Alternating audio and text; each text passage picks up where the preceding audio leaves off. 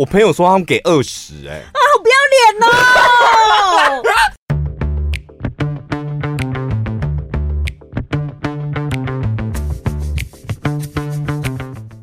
大家好，我是小潘，我是宝拉。好了，今天这一集要来聊一下我去泰国玩什么。对，去泰国，老实讲，我跟你是一样的感觉，就是不会太憧憬的一个地方。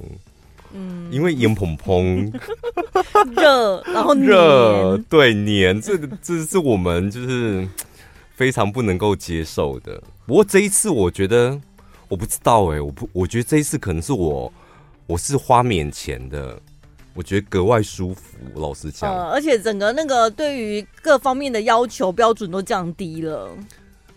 我跟大家讲，就是真的要去办一张。如果你爱出国，真的爱出国的人，一定要有一张主力里程的信用卡。信用卡，慢慢。我觉得那个帮助真的很大。疫情这两年，你看我这一次又是商务舱来回泰国，然后住的是万豪下面的万怡，嗯，我没花一毛钱，真的哎，好爽啊！然后你就会觉得哦，真的就是因为没花一毛钱，所以去那边。就觉得嗯，什么样都可以接受啊，反正是免费的。然后每天都搭计程车，就觉得很爽啊。算下来整趟旅程，而且我这对我真是泰国行终于圆梦了，没有搭到任何的捷运、捷运跟嘟嘟车，没有没有，就是那种。但他们的计程车是有冷气的吗？有啊，哎，其实现在用在泰泰国就用 Grab，嗯。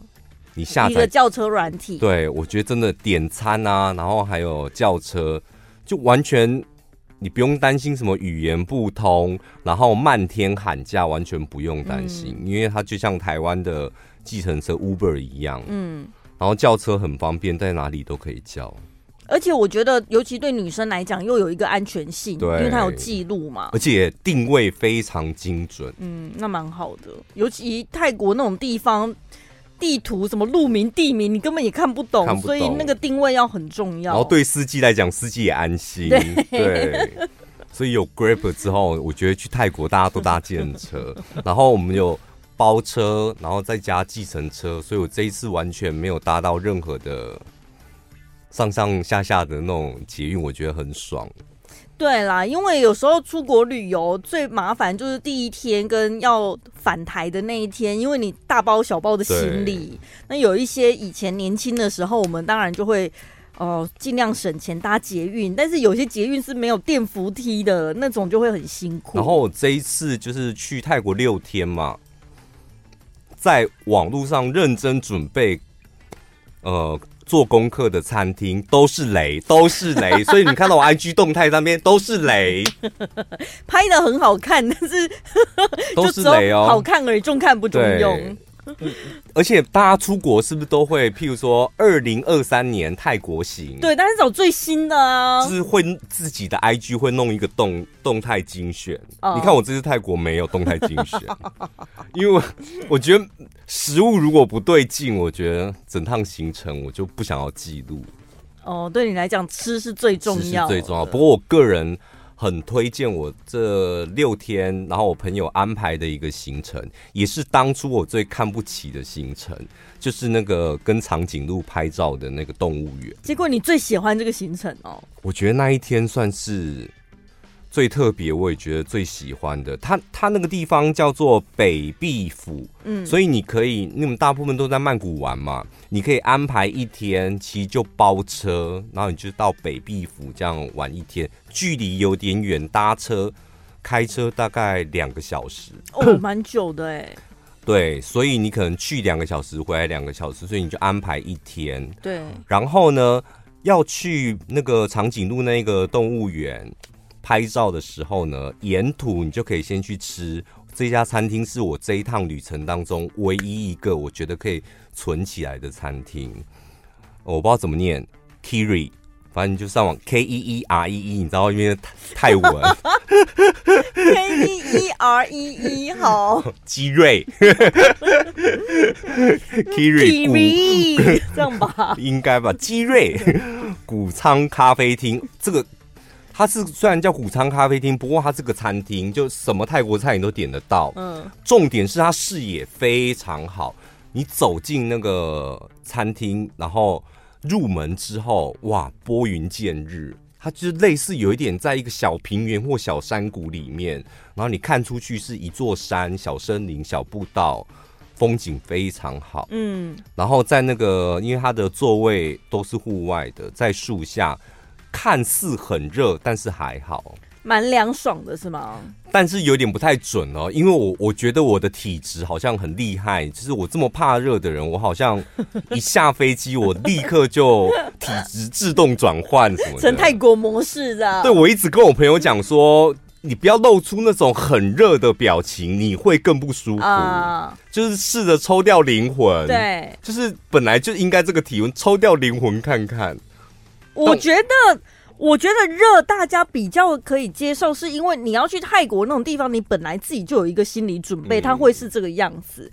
可是我觉得还有另外一个比较不能忍受的是蚊虫的状况，会有吗？没有啊，没有蚊虫，真的没有。那很棒哎！我不是还是我体质很好，完全没有蚊虫的困扰哎。是哦，我去那么多野生的地方。对呀，那我就想说，那你不是哦？好，没有蚊虫，那蛮好。那你最害怕大量的鸟类有出现吗？好险没有，那个动物园我最害怕，我我就说为什么我很讨厌动物园，就是我害怕有鸟，但这个动物园完全没有，它就是个网红景点，进去里面就跟斑马跟那个长颈鹿拍照，就是因为要拍照好看，所以它绝对都是一些可爱动物，就是画面很好看的，而且他们是温驯的。然后因为拍照压力很大，就是毕竟一个人大概两分钟。两分钟，你站上那个站上那个卡车，嗯，然后你手上拿一些红萝卜，吸引长颈鹿跟斑马过来，然后下面是朋友还是有工作人员？朋友，我本来以为有工作人员，结果也没有，是朋友帮你拍。因为工作人员他才知道最专业的角度在哪里呀。工作人员他是帮你把斑马跟长颈鹿叫过来，但这时候你可以塞一点小费给。哦，旁边的工作人员，他可能会拖久一点，他就会让你多一百块，你可以拖非常久。我跟你讲，在泰国就尽量塞小费就对了。对啊，因为一百块。当你觉得事情不太顺，塞小费；觉得啊有点久，塞小费；啊有点不耐烦，塞小费。就这样，的确是这样，没错。因为我我我我自己住的那个饭店，我是每天给一百块嘛。嗯。然后后来我我不知道一百块到底是正常还是怎样。我觉得差不多，因为我们上一次去的时候，那时候行情好像五十块。我就记得你跟我讲五十块，嗯，对不对？对啊。那我想说，那个也是七八年前了吧？啊、那现在给一百块应该算合理。嗯、我朋友说他们给二十，哎，啊，好不要脸哦！他房间应该都没有清理干净吧？还在里面放晒，然后关门之前还放屁了。是不是？因为我那时候听到，我就觉得现在什么年怎么会给二十？因为泰铢跟台币币值其实差不多哎、欸，你像你给人二十块，很像羞辱人呢、欸。然后有一天，我就因为晚上都会去他们饭店，他们饭店是比较大的，有客厅、厨房那种。然后去他们那个饭店喝酒，然后我就听到他们在抱怨说。哎、欸，你们知道多夸张吗？今天那个浴巾啊，一条都没有换。我的浴巾已经用两天了，湿了干，湿了又干。然后那个卷筒卫生纸只给我们一卷，他们一个房间住四个人嘛，就只给他一卷这样。然后你知道矿泉水只给我们两瓶。然后我当下心里就想说，啊，你就给人家二十块小费啊！而且他该不会是一个房间给二十哦？一,个房间，一个房还不是一人二十哎，他们是住那种有点像公寓式的，他们那一间比较大，就是两个房间，然后一个大客厅，一个大厨房这样。应该呀、啊。然后我就想说，我要不要跟他们讲？就是我觉得你们这样好像有点太少了。对啊，怎么会给二十块这种东西？然后好像算了啦，让他们自己慢慢去体会好了。他们会回国听到这一集节目才恍然大悟。我觉得你们很丢脸。我跟你讲，像我每天给一百块啊，那真的是打扫的干干净净哦。然后重点是有一天，我就是前天真的宿醉太严重了，我就脱队嘛。然后你知道那个饭店的打扫阿姨来敲了两次门，哦。然后我就想说什么意思？她敲门就是呃，需不需要清扫房间？然后你没有挂那个请勿打扰？没有，我就在里面睡觉啊。哦，可是因为我都想说白天他们一一般都会进来，如果我要中午之后才出去，我就会挂那个请勿打扰。哎，哦哦哦，我是没有挂，然后我就想说，他是不是觉得这一间很好赚？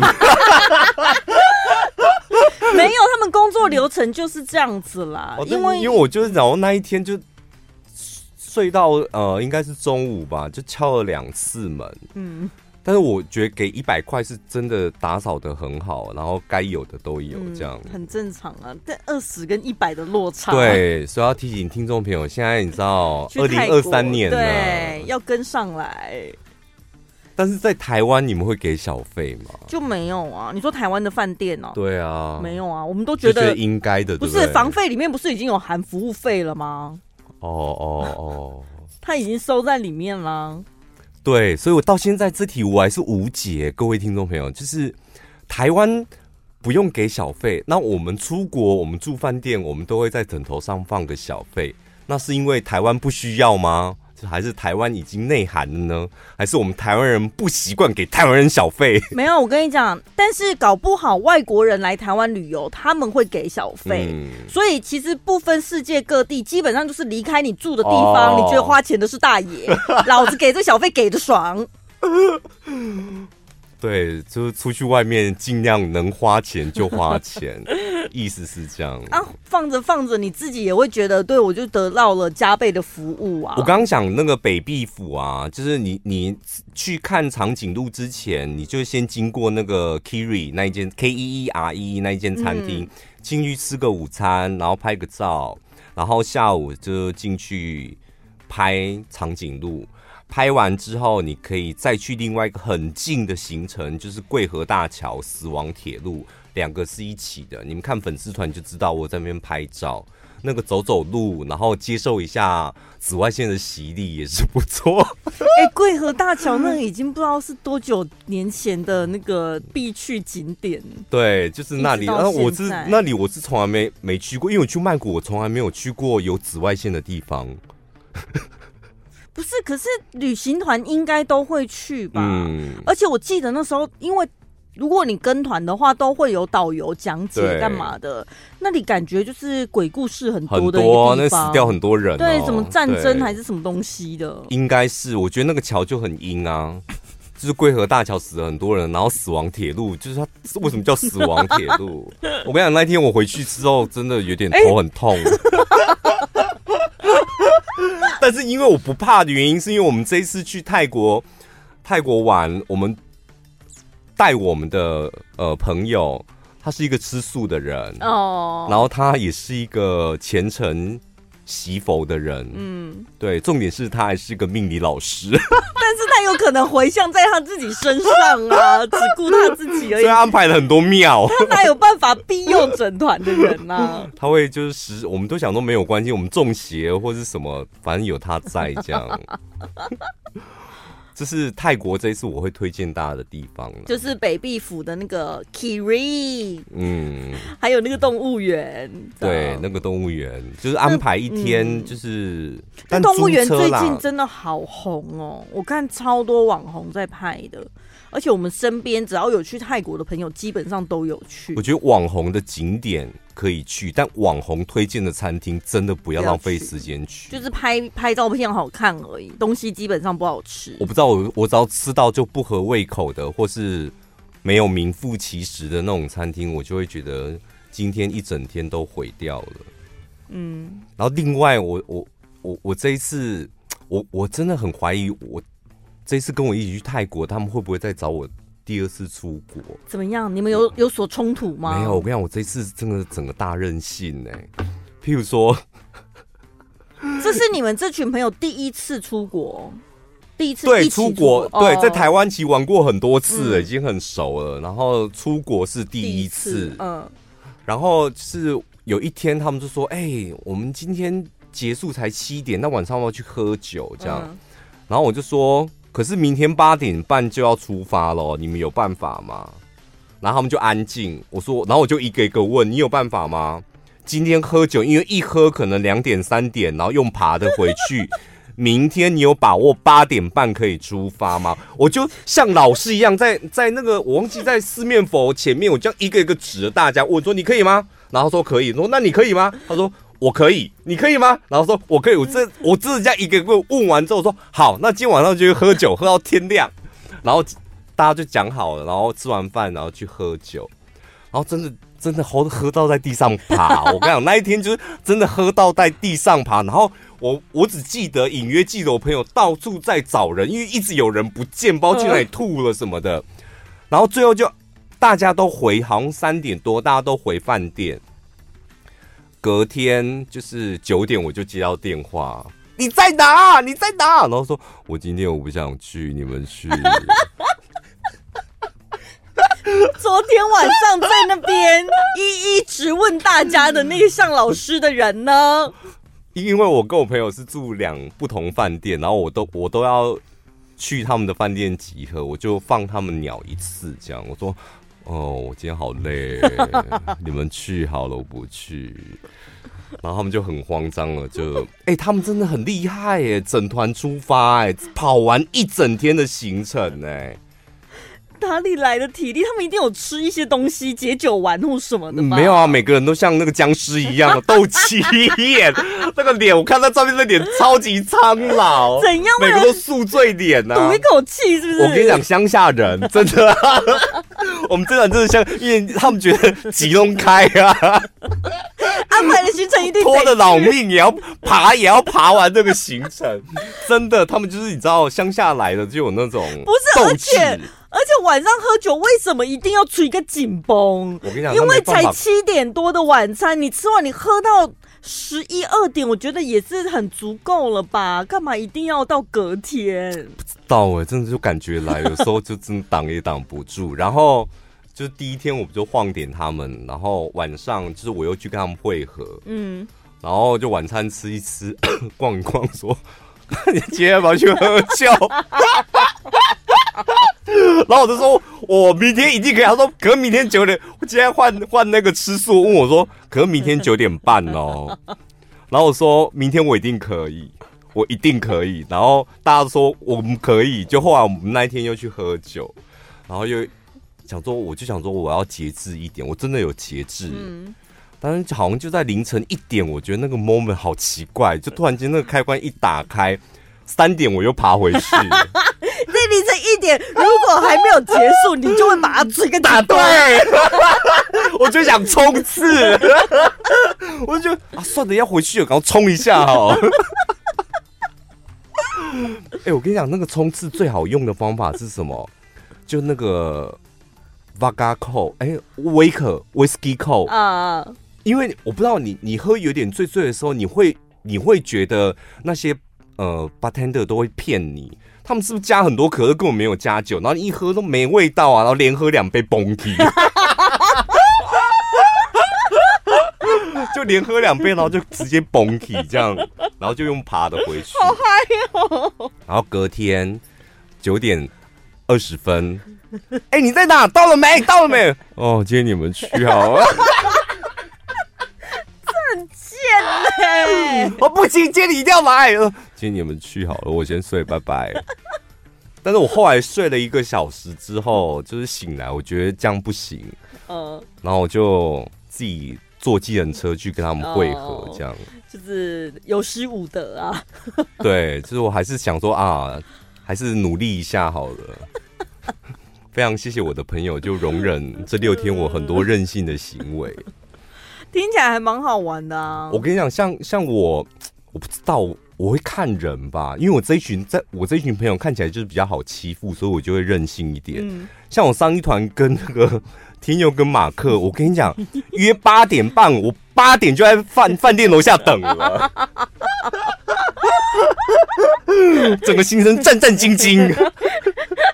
生怕招呼不周，对，好像跟什么人去也有一点关系。会哦，但我自己出国经验，像以前如果跟团的话，大部分好像都是公司团跟听众朋友出去，嗯、这种团体行动其实反而没有什么需要特别注意的地方，嗯、因为大家都安排好了嘛，反正约好时间，你就是出现在约定的地点就好。然后自由行如果跟朋友出去的话，我发现我没有跟太多不同的人出去过、欸，哎，你你没有尝试跟没有出过国的人一起出国过？对。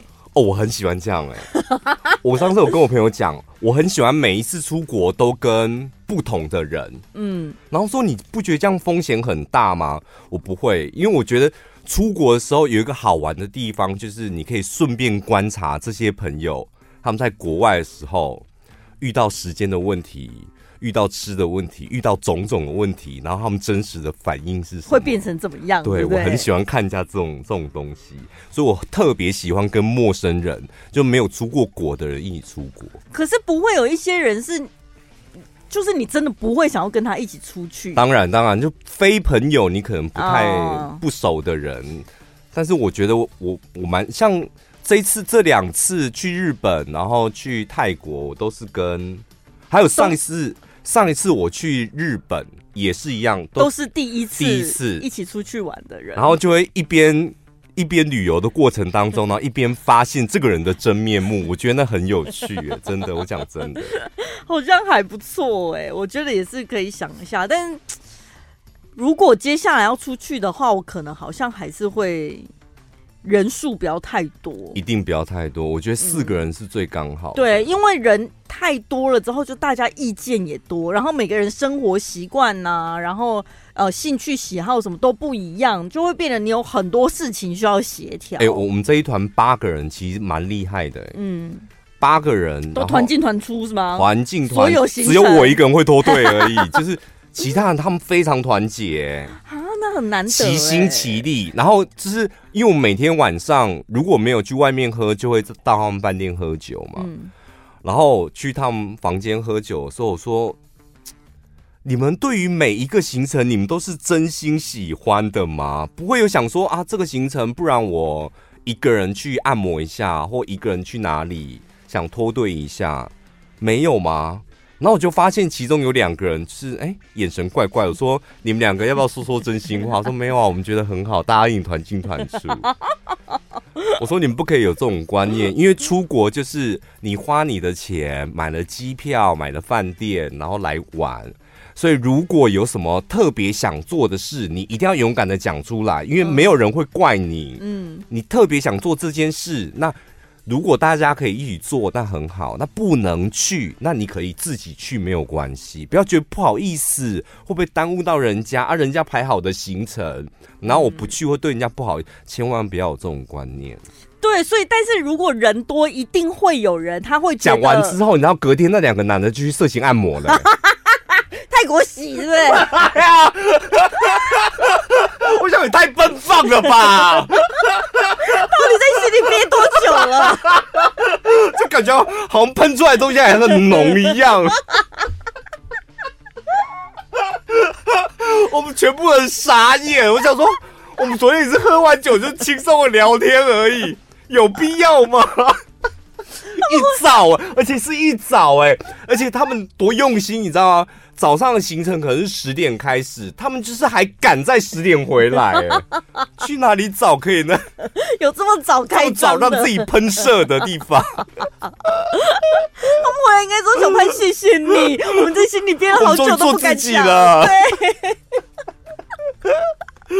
可是人多团体真的会有一些人，他会觉得好像嗯。呃自己要多多配合，对对，那尤其是他可能会觉得以团体为重啊，自己想做的事情没关系啊，以后还有机会啊什么的，就是什么以大局为考量，就很容易出现这样的状况。嗯。哦，这次要非常谢谢一个那个泰国的听众朋友，因为我有打卡，然后他是那个台湾人，然后在泰国工作，嗯，然后就特别从饭店帮我载我到那个餐厅去，然后我跟他吃了一顿饭。你有问？那你们聊的内容是？没有聊什么内容哦，我就想说，我以巨星之姿，然后降临曼谷，让你看一下。因为我跟你讲，我我太懂那种人的心情了。他他一个人从台湾去曼谷工作，你有问他做什么吗？呃，做会计。哦，对，工工厂里面的快工作，然后也没什么朋友，然后这时候突然突然有一个你知道自己崇拜的巨星坐在对面，他已经觉得 哦天啦，我值得了，是吧？你懂那个心情吧？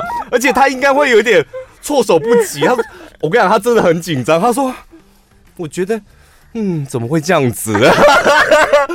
小潘，就是你现在，所以要一起吃饭。我说就一起吃饭啊。他说啊，我没有想到会这样子哎、欸。要不然他只是想见你一面而已。没有，他本来是想说他就是服务我，就是当我的司机，因为我想去那一间餐厅，这样就载我过去。这样他没想到居然可以坐下来吃饭。服务你是什么意思？就是专程，他觉得开车来载我这样。我说不用想这么多，就是我上次去日本也是遇到一个听众朋友啊。我觉得在国外遇到自己认识的人，我我不知道你们有没有遇过，我觉得那种感觉不太一样，你就会觉得我觉得很好玩。嗯，对，对啦，有时候去一个女生可能就不方便了，但男生没有关系。我说你会吃的我吗？对啊，吃个饭就算女生也还可以吧。可以的，可以。对啊，不然还想怎样？我就怕被人家吃啦。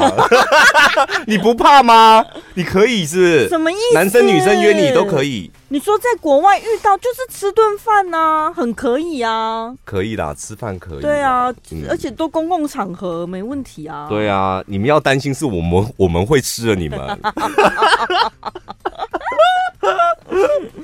好的，那既然。都没有精选的动态的话，那大家就是听听这一集节目就好了，没有什么好让你们。哦，不过不过我我真的感受到这一次去那个泰国听众朋友，他讲说泰国的贫富差距真的大到你不可想象。嗯，就是他们一般的员工哦，劳工大概就是一天你的餐费大概他们抓到一百块是紧绷，一天三餐。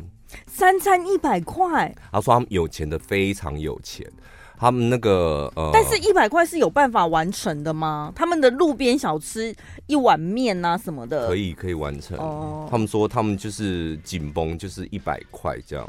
所以那个听众朋友对于我那一天那个请他吃的那一顿牛排，他说他们同事都觉得这样很夸张。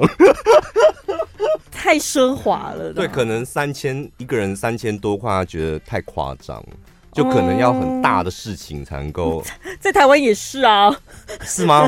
哦，这样太夸张是不是？没有人会餐餐吃三千，对啊，是偶尔，没有说偶尔啦，偶尔这样吃。他应该会想说，就像你在炫富了。对，就想说，听众朋友只是想见你一面，然后开个车载你，哇，然后就吃三千多的牛排，这样很棒啊！哎、欸，我是小潘呢、欸，拜托帮我请你们去吃路边摊，像话吗？遇到我就是有这个好处，所以大方跟我打招呼。那如果下次听众朋友就遇到我，然后我说，哎、欸，那我们去吃三妈，这样我不是很没面子吗？当然啦，你堂堂一个一六八的主持人，怎么可以请三妈？遇到我绝对是请你们吃好吃的。好，然后呢？没有，他说贫富差，他的感受，他在那边工作一年，他说真的有钱人有钱到你无法想象，然后他们可以控制的事情真的多到你无法想象。他说，譬如说什么当官的一个儿子开车撞死人没事，嗯，对，类似这样。然后百货公司下面的停车场。你知道他停车场有分吗？分车分等级是不是？分等级，保时捷这这六格是只给保时捷停，那六格是给玛莎拉蒂停，这样。然后我立刻问他说：“宾士有特别的吗？”他说：“有。”我说：“哦，那还好。” 然后其他就一班车这样，就贫富差距是真的很严重。嗯，但是我这次是蛮感受到，就是我不知道前几次去泰国没有。没有觉得泰国人非常好，是因为我们就是差点被骗钱。嗯，没有差点啊，这四面佛就真的扎扎实实 在神明面前被骗钱呢。哎，对，我们因为被骗钱，所以我们对于泰国人的印象很差。但这一次去就觉得，可是讲真的，认真想，他也没有骗钱，他真的塞很多东西给你，只是那些就是会觉得都多的啊。对啦，其实也。啊，就是我们看起来就是、嗯、就是傻，傻傻呆呆，对啊，我们那三个人的组合。你知道走过去然后啊，这个肥羊不宰，那你才是阿达吧？而且我们才刚下飞机，刚踏上那个土地，是有点还没有适应那里的气氛。这一次去就觉得，哎、欸，泰国人是真的，你问路啊，很很，很友善。我觉得问路、餐厅什么的，而且我觉得他们应该比较亲切一点，是基本的英文也都还听得懂吧。我觉得在那边我英文超好，我老实讲，突突然间升级升级，因为因为我觉得人的自信是这样子，因为泰国人你英文也讲不太好，然后我也讲不太好，跟讲不太好的人，我就觉得哇我很好，然后我们可以尽情的沟通聊天，什么点餐什么都没问题。我知道有一些人，他好像出国的时候情急之下，他真的。那个语言能力的开关就是切换不过来，他会直接用中文呢，想说管你听不听得懂嘞，反正就是用我的声音、表情跟我的肢体语言，然后讲中文，讲中文呐、啊，就试试看呐、啊，因为讲中文比较顺呐、啊。我是觉得可以的，都可以这样，嗯、但是就回来有点认真想说，好像要。认真的学一下英语，这样算了啦。我们这年纪已经来不及了啦，你还要一个一个背单字，背到什么时候？而且现在很多工具越来越方便啊，那些翻译机什么的。然后我就看到我们我们这团里面有一个比较比较长辈的，他是一直用 Google 翻译这样。嗯、然后我都想说，他真的个性很倔强哎，就是。旁边我们大家都已经跟他讲说，餐点你要的打抛猪就是这一个，他硬是要自己再用 Google 翻译再看一次，想说对，没有错，这个是打抛猪。我想说啊，不得跟你讲啊，这哭囧冲啥？不是你不要这样子，你要想他如果是真的长辈的话，他是很有上进心，他想要也没有到长辈，你自己讲的、啊，他就年纪大我们一两岁而已。Oh. 对，好，但这一次有特别准备一些礼物要送给听众朋友。哦，对，这一次。想看礼物大概有几个？剩下四个了吧？是不是？没有，刚刚我桌上那些都、啊、你又生出来了。对啊，大概有七八个吧，十个差不多有十个吧。嗯，然后就是你只要到粉丝团去留言，然后我们从里面抽出随机抽，好不好？抽出几个给听众朋友，都是我觉得我在泰国买，然后顺便帮你们买一份我觉得很不错的东西。嗯，然后都进都是跟香氛有关的。然后突然间呢，我们的那个珍珍呢，蹦出了四个三星的真按摩眼罩哦，很不错哎，很需要。现在大家用脑过度、用眼过度，晚上回家休息需要放松一下的时候，就可以用那个。呃，Samsung 的那个蒸汽眼不是按摩眼罩，那个一起抽出来。嗯、然后你只要到我们小潘宝拉的粉丝团，然后我的那一篇贴文下面留言，我们就送给你。抽给你，好不好？嗯，好。最后，我们来回复几位听众朋友的问题。这位是玉成，他说：“嗨，小潘宝拉，这辈子人生第一次抖内就是献给我们了。”他说他本来是要抖内其他的 podcast，因为他们在节目当中讲到我们，然后被玉成的朋友听到。玉成的朋友推荐给玉成，然后玉成什么意思？你再重新讲一遍，什么？他本来要抖内给别人，什么意思？对，因为那个节目呢，讲了我们，讲了我们，对，然后被玉成的朋友听到了，嗯，玉成的朋友就推荐玉成说，你们可以去听小潘宝拉，因为我在那个节目听到他们在介绍小潘宝拉，所以呢，他就开始爱上了我们。然后他原本是要去抖内那个讲我们的，到底是哪一个节目？他要讲哪一个节目吗？他本来要去抖内，他说谢谢你们推荐小潘宝拉啦，真的已经很久以前的事情了吧？对啊，但是重点是他本来想要去那个谢抖内百灵果，谢谢百灵果让他认识小潘宝拉，没想到你知道百灵果根本没有开放抖内，所以他就来抖内我们了。很好，是他，我觉得他是一个呃。自觉很幽默的听众朋友，嗯、这个玉成，他后面就是想要跟我们分享一个登秋，他想要登秋，对不对？他想要登秋他的幽默，对不对？嗯，他说呢，他之前在知名 KTV 当服务生，有一次呢，包厢是满的状况，然后呢，客人就是点了牛肉面，嗯，但生意太好了，然后他们就是按服务铃催餐，结果客人就说：“哎、欸，你们牛是现宰的，面条是现擀的吗？我的面点了很久、欸，哎，为什么都还没来？”他就跟客人讲说：“报告，牛宰好了，面擀好了，那东西要帮你用热吗？要用煮熟吗？”然后客人就说：“废话，不熟怎么吃？”然后他就回答客人说：“那麻烦你再等等哦。”然后他就离开了。然后本来就觉得这样子跟客人讲话是不是有点呛？嗯、但没想到客人没有生气，反而觉得他很好笑，而且还给他小费。不好笑啊！嗯，对啊。因为如果我们急着想吃牛肉面，你再给我们开这种玩笑，我就打你一巴掌。不过还是谢谢你哦，玉成。哦好，加油，玉成！对，幽默这条路不好走，漫漫长路要多练习，好不好？好，接下来是两位欲求不满的人妻，一位是 Wish，他说他第一次要公开自己的婚姻状况，嗯、连他的死党跟同事都没有人知道。他说他和先生开始交往的时候，总是夜夜笙歌。搞得白天得要趴着补眠，是非常幸福的一年。结婚之后就变少了，结婚两年之后小孩出生更少。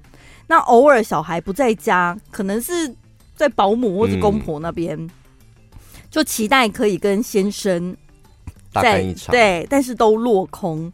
隔年生了第二个小孩，然后老公要自己创业盖工厂，我支持他的想法。怎么知道慈爱的先生在创业压力下开始会打骂孩子？嗯，三个月大的小孩哭闹，他就呼他巴掌。我只是离开一下下，大的孩子他也照打。那有一次在讲电话的时候被老公大吼，所以这个听众朋友他就得了重度忧郁症。嗯。然后开始害怕老公回家，也开始分房睡。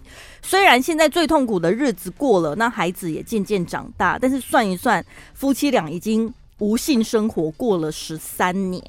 你这故事这么久啊！我的天哪！对，十三年前，然后到现在这样。对，那老公事业心很重，所以总是加班。嗯、那听众就永远都是伪单亲，小孩都是一个人负责。那真正。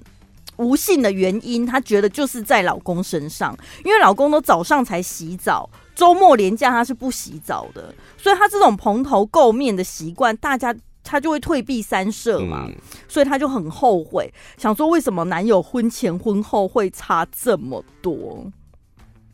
他现在不是男友了，我觉得这个这个听众朋友你要搞清楚。他就是一直回想我们两个刚开始交往的时候，不就是夜夜笙歌，是很幸福的啊？为什么结了婚你会变这样？我跟你讲，结了婚他就是你老公哦，你就要立刻把那个男友的影子给忘掉。我觉得很很多时候就是老婆会混为一谈，会想到以，因为他们觉得他觉得同一个人，真是。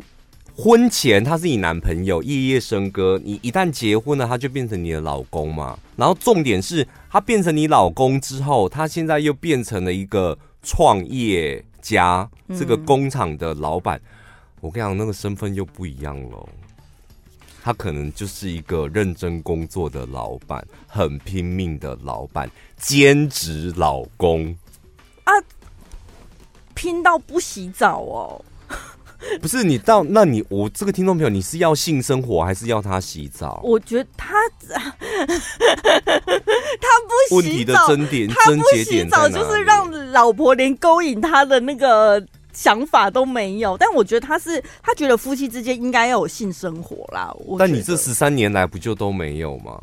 对，因为老公可能也没有那个兴致。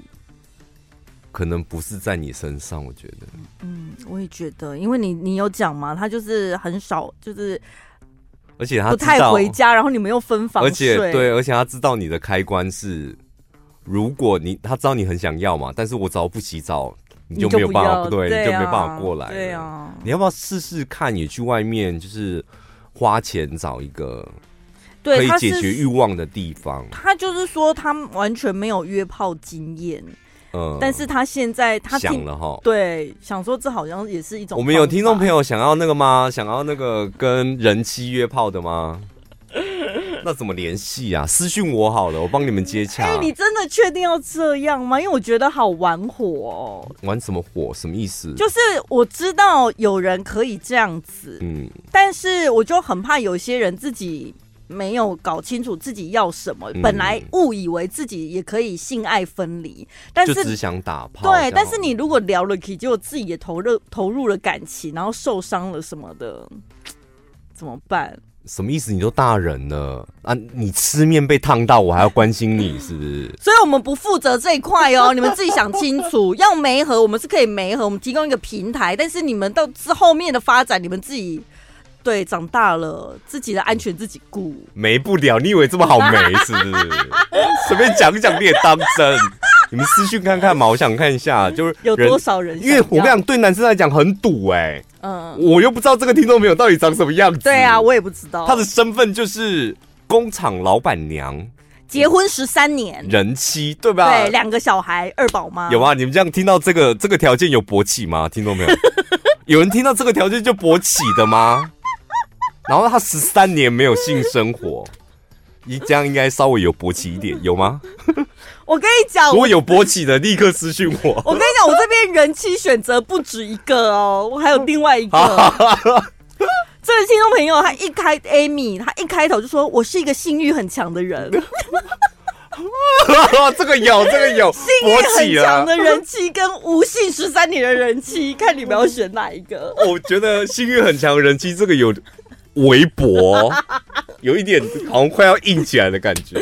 好，他说我是一个性欲很强的人，但是我老公很不爱，我都觉得他很不正常。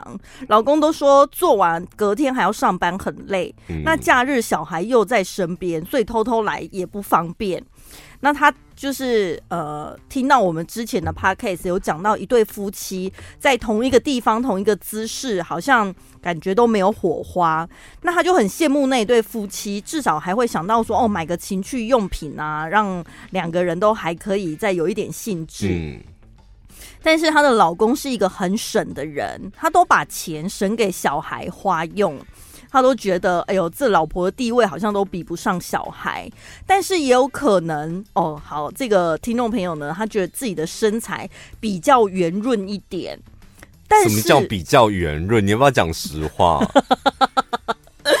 比较圆润是多圆？但是我胸部蛮大的。算圆润，但我胸部蛮大的。他有写多大吗？没有，因为我们现在听众朋友现在正要勃起，你要给明确的讯息。多圆，然后有些人真的，我跟你讲，呃，圆润身材，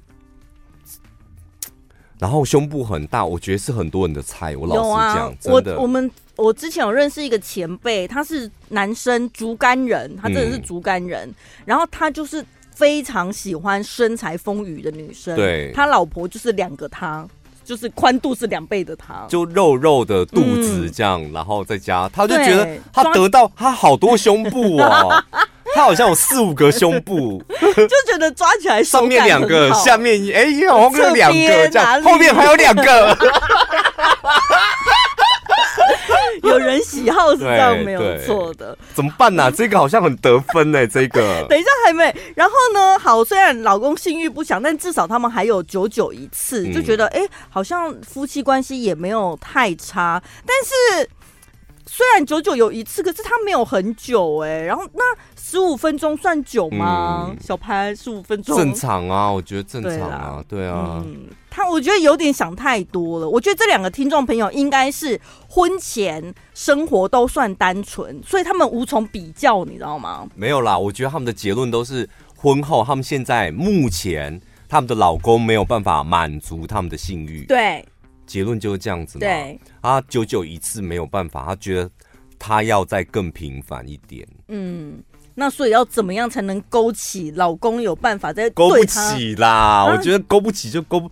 因为男生是这样，他想要就不停的想要上你呀、啊，哦，oh. 就是那种勾是，你你点火了一次，那火才烧完就没了，嗯、你可能下次要再点。那女生一天到晚在在那边想方设法的勾，很累耶。对啊，我觉得倒不如就是想想外面或者情趣用品，你可以自己解决嘛。嗯，那如果情趣用品不能解决的话。就来参加我们的媒合平台。人妻可以约炮吗？你觉得呢？就是每个人的道德标准啊。因为像我，我觉得我是我日本朋友，他们讲说，他们办公室真的，他们办公室里面，他们那个小小的办公室里面有呃十个人，然后里面有四个女生，然后都是人妻，都约炮。嗯。嗯 但是这是我朋友的那一间公司啊，就是在日本其实就是蛮稀松平常，但我不知道在台湾就是会不会你们自己心里的那一个关卡会有点过不去。而且我觉得身为老婆就会觉得，不是有一些人遇到了小三或是什么，就会觉得外面女人为什么有办法勾起他的性欲，但是我却没办法勾起他的性欲。哦不要这么一一直爱比较啦，就是你现在就是要解决你性欲上的问题，那你问你自己一个问题嘛？解决你性欲这个问题，只有你老公可以帮你解决，还是其他的老二也可以解决？啊，其他老二好像也可以耶，那你就不要这边演在这些那一出啊，对不对？如果如果你是那种只有我老公的老二才能够解决我的性欲，我不能够接受其他。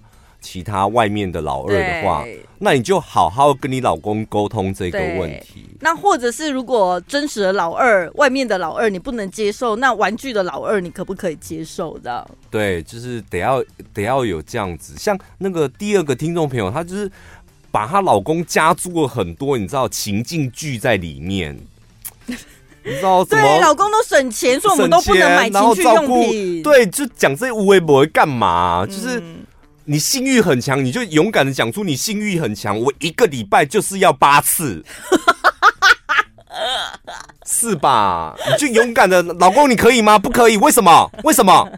太累吗？多累？十五分钟会很累吗？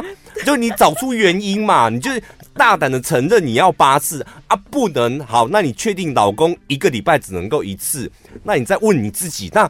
我可以去外面寻求一个安全的方法解决我这个问题吗？嗯，或者是你觉得好，虽然老公只能两次，好，那你也可以接受这样子，你就把你的那个满心期待，就是在每个礼拜那两次好好享受它，那也很棒啊。不够啦，就我觉得这个 这个听众朋友可能还是还是得需要小潘的 IG 来帮忙。但是我真的觉得夫妻俩你们都已经结婚，然后同床共枕了，很多事。情不要自己闷在心里。我跟你讲，我讲过，我讲过这个故事，就是这不是只有女生才有这个问题，其实很多男生有这个困扰。我的那个，我曾经有一个按摩师的朋友，他说他的婚姻怎么维持下来，你知道吗？他就是靠去找那种婚姻智商吗？不是婚姻智商，啊、那种叫什么茶店哦，Line 上面不是有那种外送外送茶，外送茶，他就靠那外送茶维持他的婚姻。因为他老婆完完全全在那一方面，他说很可怕。他说跟他老婆做的时候，他老婆就像个死鱼一样，嗯，然后没有任何的反应，他老婆也不会开心。然后重点是，他说 有一次他老婆帮他吹的时候，他差点往生，因为他觉得他老二好像皮都要被刮掉。就是也不舒服，就对了。就老婆就对于这方面很不擅长，很不擅长，然后也也好像没有兴趣。嗯、然后他再怎么努力，他老婆就是不太想要。但是他是爱他老婆，对啊，所以他就是靠在外面就解决他的性需求啊。但他有让他老婆知道吗？他老婆跟他讲说：“那你要不要去外面？”哦、对，他有跟他老婆讲过。我觉得，但是他是他老婆这样讲。老实讲，他也不会跟他老婆坦诚说：“老婆，我今天约两个打了两炮，很爽啊。”他不会讲啊。对对对对，这是有一个默契啦。但是至少他有得到他的允许。如果我跟你讲，如果两个人对于这方面都是无欲无求、柏拉图式的，嗯，我觉得可以。嗯，但是如果有一方是需求很大，另外一方柏拉图，嗯。